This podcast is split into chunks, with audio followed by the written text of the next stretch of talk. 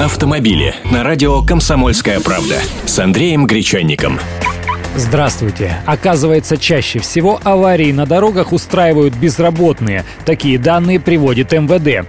Их цель при выявлении социальной структуры виновников ДТП понятна – показать невысокую долю полицейских в общей массе нарушителей. Но данные все равно любопытные.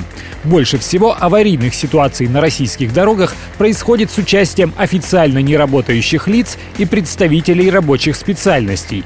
Почему-то в МВД решили объединить этих людей в одну группу. Так вот, нарушение ПДД представителями данных социальных групп за 2013 год привели к смерти 12 602 человек. В процентах приводить не буду, и так много цифр. Так что дальше давайте в порядке убывания.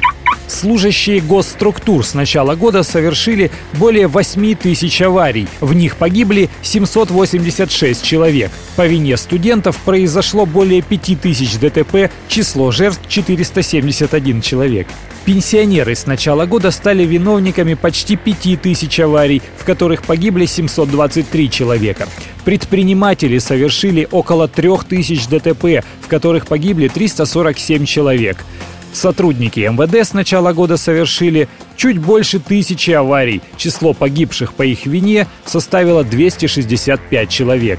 Всего на территории Российской Федерации с января по сентябрь зарегистрировано около полутора сотен тысяч аварий. И самые ужасные цифры на сегодня. В этих ДТП погибли 18 955 человек. Ранения различной степени тяжести получили 187,5 тысяч человек. Ну давайте будем осторожнее уже.